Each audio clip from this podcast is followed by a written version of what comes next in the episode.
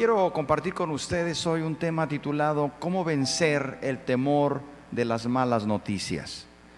Y quiero tomar el Salmo 112 en su versículo número 7. Así dice la palabra de Dios, Salmo 112, versículo número 7. Dice la Biblia, no tendrá temor de mal. Nuevamente lo repito, no tendrá temor de malas noticias. Su corazón está firme, confiado en Jehová. Le voy a pedir que se ponga cómodo y que escuche esta palabra de Dios. ¿Cómo vencer el temor de las malas noticias? Hermanos y amigos, estamos hoy en día más que nunca rodeados de malas noticias. Cada minuto están saliendo las malas noticias a nivel mundial, a nivel nacional y a nivel local. Hay continuas malas noticias y estas malas noticias provocan temor. Quiero decirles en esta hermosa tarde que la Biblia nunca promete o no promete que no recibiremos malas noticias. La Biblia nunca lo promete. El texto es claro, dice que no tendremos temor de las malas noticias que vamos a recibir. Nos asegura la palabra de Dios que no tenemos que vivir con temor, ese temor que tortura, ese temor que agobia de lo que podría pasar. Es difícil, es cierto, el, el, temor que provocan las malas noticias. Esto es cierto. Las malas noticias provocan un temor y no podemos evitar que nos lleguen las malas noticias a través de cualquier medio de comunicación, a través de los amigos, de los vecinos, de los contactos que tenemos. De hecho, hay personas que creo yo que no se han despegado desde que comenzó esta crisis de su teléfono para estar viendo todos los videos que envían, para estar viendo todos los reportes que envían, para estar viendo todas las noticias. Y yo creo que está bien informarnos, pero hay una situación también que hay personas que han sido atrapadas por todas las noticias que están saliendo, buenas y malas, falsas y verdaderas. Así que hay personas que no dudo que se sienten atemorizadas de todas las malas noticias. Y como digo, no podemos evitar que lleguen las malas noticias, porque hoy en día, sobre todo, los medios de comunicación y las redes sociales están al día, al momento, al instante. Pero quiero decirte, hermano y amigo, que la palabra de Dios nos dice que hay una forma de no dejarse atrapar por el temor de las malas noticias. A pesar de que van a llegar a nuestra vida, la palabra de Dios dice que aquel hombre o aquella mujer que tienen su corazón firme en Dios, que están confiados en Dios, las malas noticias no les van a provocar temor. Le van a provocar otro tipo de cosas, precaución, medidas y otras cosas, pero no va a permitir que el temor lo atrape, que el temor lo encarcele, porque su corazón está confiado en Jehová, su corazón está confiado en Dios. Hermanos y amigos, no dudamos que estos son momentos difíciles, no dudamos que estamos en momentos donde el ánimo ha decaído donde el ánimo está afectado, donde parece derribarse todo frente a nuestros ojos. Nos encontramos haciéndonos quizá la misma pregunta que el salmista se hizo en el Salmo 42, versículos 5 y 6. Él dice, ¿por qué te abates, oh alma mía, y te turbas dentro de mí? ¿Por qué te abates, oh alma mía, y te turbas dentro de mí? Espera en Dios porque aún he de alabarle salvación mía y Dios mío. Mi alma está batida en mí. Me acordaré por tanto de ti desde la tierra del Jordán. Hermanos y amigos, el salmista está en una situación donde él dice, ¿por qué te abates, oh alma mía? ¿Y por qué te turbas dentro de mí? Hay razones suficientes para que muchas personas se sientan abatidas y turbadas. Hay una versión que nos dice este texto de otra manera. Dice, ¿por qué te desesperas, alma mía? Hay mucha desesperación seguramente en estos días. ¿Por qué te turbas dentro de mí? Y me llama la atención que el versículo 6 del Salmo 42, esta versión dice, Dios mío, mi alma está en mí deprimida.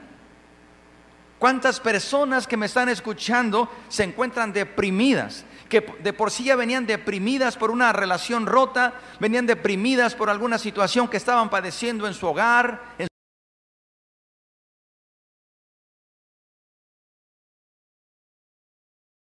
trabajo, en alguna relación sentimental o alguna traición o algún despido de su trabajo.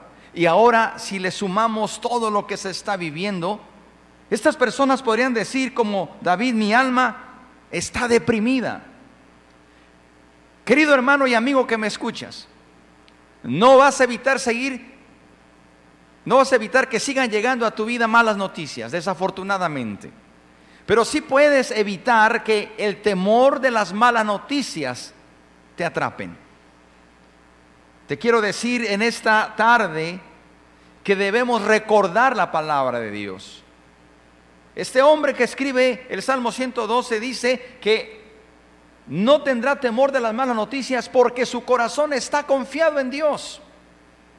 La única manera de poder contrarrestar el temor de las malas noticias es que tu corazón esté confiado en Dios. No podremos evitar, repito, las malas noticias, no podremos evitar que lleguen, pero sí podemos evitar que te atrapen. Pero hay una manera, no todos podrán hacerlo, solo aquel hombre, aquella mujer que su corazón esté confiado en Dios, que su corazón esté seguro en Dios. Recordamos las palabras que dice Isaías 12, 1 al 6. La palabra de Dios dice en Isaías 12, 1 al 6, y quiero que lo escuches, por favor. Dice así, en aquel día dirás, cantaré a ti, oh Jehová, pues aunque te enojaste contra mí, tu indignación se apartó y me has consolado. He aquí Dios es salvación mía. Me aseguraré y no temeré, porque mi fortaleza y mi canción es Jehová. Jehová, quien ha sido salvación para mí. Sacaréis con gozo aguas de las fuentes de la salvación y diréis en aquel día, cantad a Jehová, aclamad su nombre, haced célebres en los pueblos sus obras, recordad que su nombre es engrandecido. Cantad salmos a Jehová, porque ha hecho cosas magníficas, sea sabido esto por toda la tierra. Regocíjate y canta, oh moradora de Sión, porque grande es en medio de ti el santo de Israel. Confiar es la única forma, pero confiar en Dios, confiar en Dios, abrazarte de las promesas de Dios. Hoy nuestro corazón debe estar más firme que nunca a pesar de lo que venga. Debemos estar confiados en Dios, asegurados en Dios. Por esta razón, amigo que me escuchas a través de la radio, de las redes sociales, si tu corazón está lejos de Dios, vas a desfallecer. Tienes que entregarle tu corazón a Dios.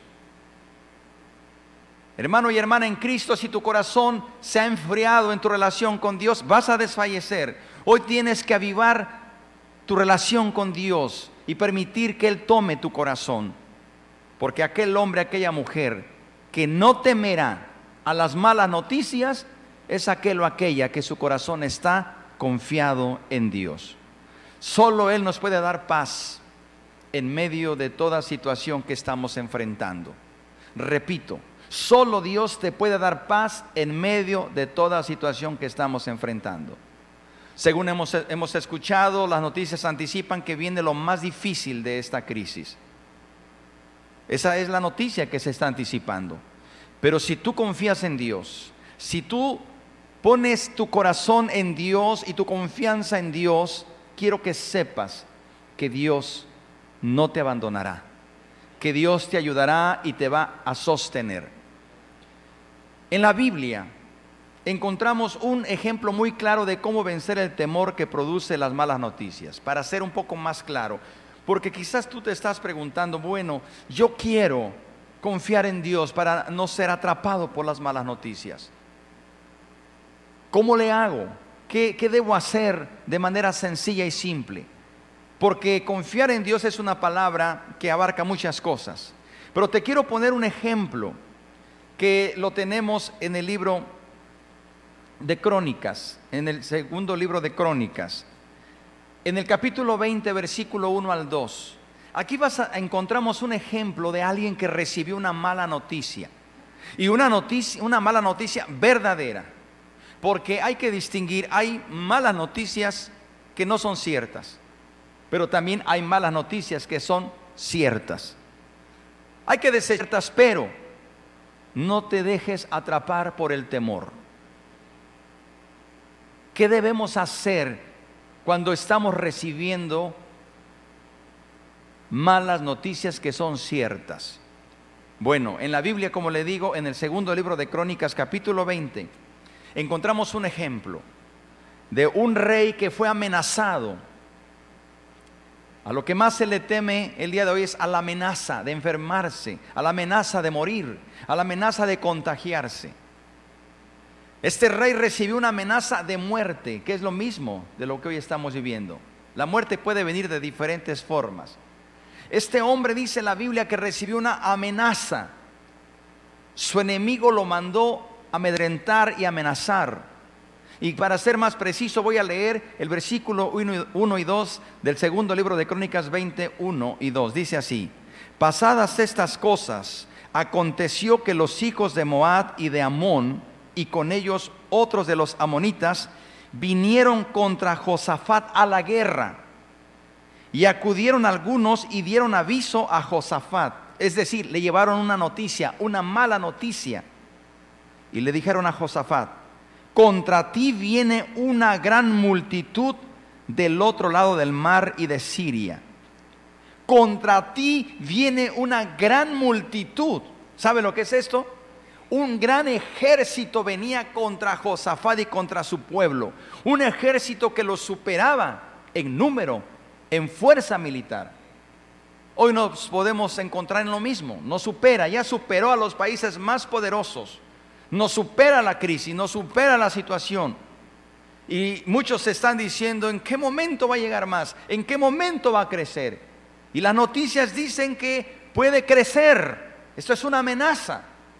Dice la Biblia que estos, mensajeros le dijeron a Josafat, vienen contra ti. En ese mismo capítulo dice la palabra de Dios, en el versículo 3 al 9. Escuche. Entonces Josafat tuvo temor ante una mala noticia, tuvo temor. Eso es lo que provoca una mala noticia cierta. Tuvo temor. Podemos tener temor en cierto momento, pero he aquí en este pasaje que quiero que ponga atención cómo debemos tratar el temor de las malas noticias verídicas o ciertas. Dice que tuvo temor. Y aquí viene lo importante, dice, y Josafat, cuando recibe esta mala noticia y se llena de temor, lo primero que hizo, ponga atención, y es lo que debemos hacer como iglesia, es lo que debemos hacer como pueblo de Dios, y aún aquellos que nunca se habían querido acercar a Dios, es lo que tienen que hacer si quieren ser libres del temor y si quieren ser libres de esta amenaza y de las consecuencias que puede traer. Dice que Josafat se humilló, se humilló e inclinó su rostro para consultar a Dios. Esto se llama orar a Dios. E hizo pregonar ayuno a todo Judá. Josafat hizo pregonar ayuno. Hoy hemos visto seguramente algunos videos que han circulado de algunos mandatarios de algunas naciones, no muchos, pocos, que han reconocido, que le han dado un mensaje al pueblo diciendo necesitamos la ayuda de Dios. Ya no se trata de una religión o de otra religión, necesitamos la ayuda de Dios. Es de llamar la atención que hombres de, primer nivel en, en su autoridad y posición están reconociendo que esto no es posible vencerlo humanamente. Que no hay vacuna hasta este momento, no hay antídoto, no hay forma. Y esto no, esta situación no escoge ricos o pobres, países pobres o ricos, todos lo sabemos. Josafat se humilla consulta a Dios y ojo, pregona, anuncia, ayuno a todo el pueblo. Es por eso que hoy tenemos que ayunar y orar, pueblo de Dios. Tenemos que ayunar, tenemos que buscar a Dios en oración. El versículo 4 dice, y se reunieron los de Judá para pedir socorro. Pide socorro cuando se está muriendo, cuando se está hundiendo, cuando está agonizando, cuando ve en peligro su vida. Se reunieron todos para pedir socorro a Jehová. Y también de todas las ciudades de Judá vinieron a pedir ayuda a Jehová. En este momento no hay forma de pedir ayuda a nadie más. ¿Quién puede ayudar en este momento? Humanamente hablando. Hay uno hay uno que puede ayudarnos. Es el Dios que hizo los cielos y la tierra. Hay uno.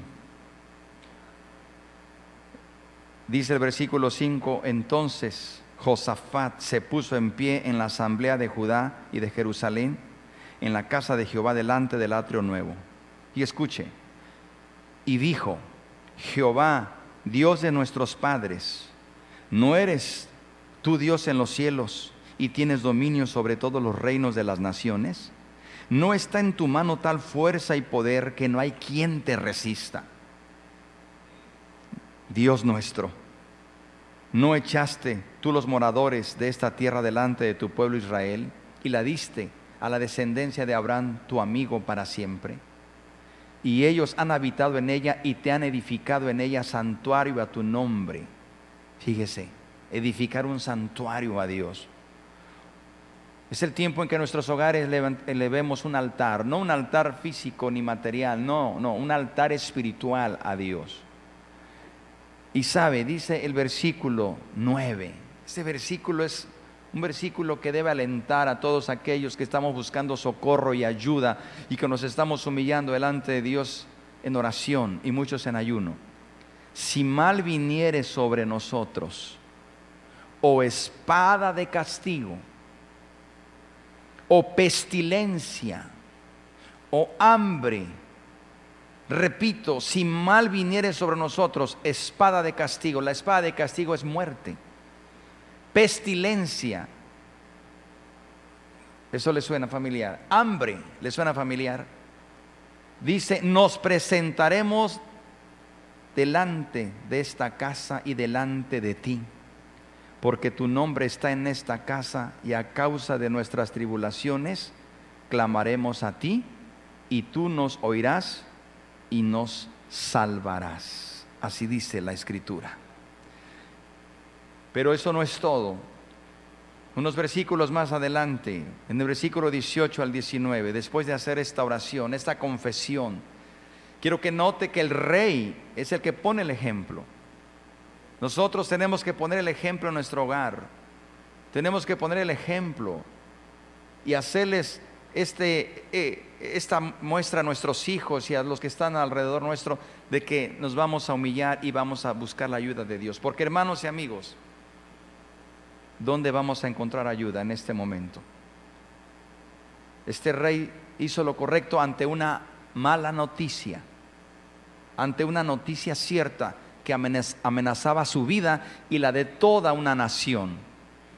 Porque los enemigos venían a destruir a toda la nación, a no dejar vivo a nadie. Hoy tenemos un enemigo que está destruyendo a mucha gente, matando a mucha gente y está entrando a las naciones y no va a respetar sexo, no va a respetar posición social, no va a respetar edad, aun cuando algunos y, la mayoría, se sabe que eh, los más vulnerables son personas de cierta edad, pero está también claro que en cierto momento nadie es inmune. Y esto es lo que Josafat veía y él convoca al pueblo a oración y ayuno y se humillan. Ahora escucha el versículo 18 y 19 de Segunda de Crónicas 20 para ir terminando. Entonces Josafat se inclinó rostro a tierra. Esto se llama humillarse. Esto se llama reconocer. Se inclinó rostro a tierra y asimismo todo Judá El pueblo va a hacer lo que vea que está haciendo la cabeza. Y se inclinó todo Judá. Y los moradores de Jerusalén se postraron delante de Jehová y adoraron a Jehová. Por eso hoy estamos adorando a Dios en nuestras casas. Iglesia, no han podido venir a nuestra amada iglesia, pero hoy no impide que estemos adorando a Dios ahí en nuestro lugar. Y el versículo 19 dice, y se levantaron los levitas. Los levitas eran los que ministraban en el templo, los que servían en el templo. Y se levantaron los levitas de los hijos de Coat y de los hijos de Coré para alabar a Jehová, el Dios de Israel, con fuerte y alta voz. Ellos comenzaron a alabar a Dios frente a frente a una mala noticia. Por eso hoy nosotros hemos cantado, hemos alabado a Dios ese canto que en un momento se cantaba todas las promesas. Y ahora vamos a cantar uno que dice, ¿a quién iré en necesidad? Porque nosotros estamos confiando que solo Dios nos puede ayudar. Y para terminar, quisiera recordar también ese episodio de un hombre llamado Nemías, cuando supo que su ciudad estaba en ruinas, cuando su ciudad estaba quemada, destruida, y que se enteró de esa mala noticia. Dice Nemías 1 del 1 al 11. Palabras de Nemías, hijo de Acalías. Aconteció que en el mes Quisio, en el año 20, estando yo en Susa, capital del reino, que vino Anani, uno de los uno de mis hermanos, con algunos varones de Judá, y les pregunté por los judíos que habían escapado. Habían escapado unos cuantos quedando, que habían quedado de la cautividad y por Jerusalén. Y me dijeron esta mala noticia, el remanente, el pequeño grupo, los que quedaron de la cautividad allí en la provincia, están en gran mal. Y el muro está derribado y sus puertas quemadas a fuego. Cuando oí estas palabras, Nemías, cuando escuchó esta mala noticia, me senté y lloré e hice duelo por algunos días y ayuné y oré delante del Dios de los cielos. Otra vez, ¿qué hacer ante una mala noticia? Levantarse, humillarse, quebrantarse y pedir socorro y ayuda a Dios. Por eso yo quiero pedir que ahí en su casa, Vamos a humillarnos, vamos a doblar nuestras rodillas y vamos a decirle a Dios, ayúdanos Señor. No permitas que mi corazón sea atrapado por estas malas noticias. No permitas que desfallezca. Sosténme en tu mano. Mi corazón está confiado. Quiero confiar en tus promesas. Quiero invitar a todos los que me escuchan, si estás en tu taxi o en tu auto, quizá tienes que salir a trabajar porque trabajas de lo que ganas al día. Pero seguramente muchos están en su casa, la mayoría. Quiero pedirte que ahí doblegues tu corazón a Dios y le pidas, junto con todos, a Dios le pida su ayuda y le pidamos perdón porque quiero que escuches para finalizar. Nemías dijo, esté atento ahora tu oído y tus ojos para oír la oración de tu siervo. Y confieso los pecados de los hijos de Israel que hemos cometido contra ti. Sí, yo y la casa de mi padre hemos pecado. Acuérdate ahora de la palabra que diste a Moisés tu siervo, diciendo, si vosotros pecareis, yo os dispersaré por los pueblos. Pero si os volvieres a mí, escucha esto, si volvieres a mí es tiempo de volver a Dios. Es tiempo de volver a Dios, querido Acapulco. Es tiempo de volver a Dios, querida familia. Si os volvieres a mí y guardareis mis mandamientos y los pusieres por obra, dice el Señor, yo los recogeré y los haré habitar en lugar seguro. Eso es lo que te quiero pedir.